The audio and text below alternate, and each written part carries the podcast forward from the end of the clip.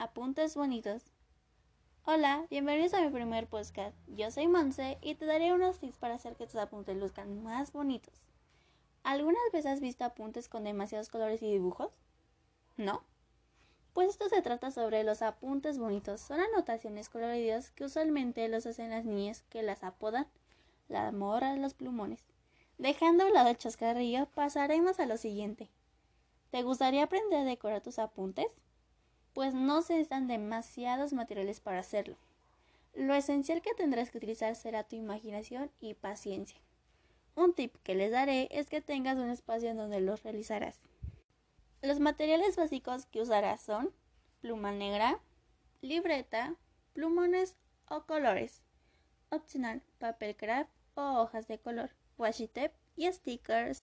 Al realizar tus apuntes, lo principal que tiene que resaltar es el título y subtítulos. Usa diferentes tipografías, por ejemplo, el lettering es una de las principales ideas.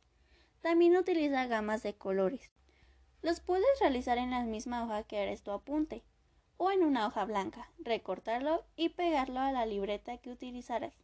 Si es posible, centra tu título, esto hará que resalte mucho más.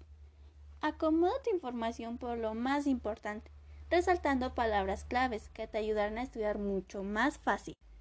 Si quieres mejorar tu letra, te recomiendo que practiques diferentes ejercicios para esto. Puedes inspirarte en videos de YouTube o en Pinterest y encontrarás diversas ideas desde el más simple al más elaborado. Encuentra tu estilo. Por ejemplo, existen apuntes minimalistas, saturados, cute, estéticos y muchos más. Al comenzar con tus apuntes, no te preocupes o desesperes si no te salen como tú quieres. Es normal, ya que todo esto se envasa mucho con la experiencia y práctica.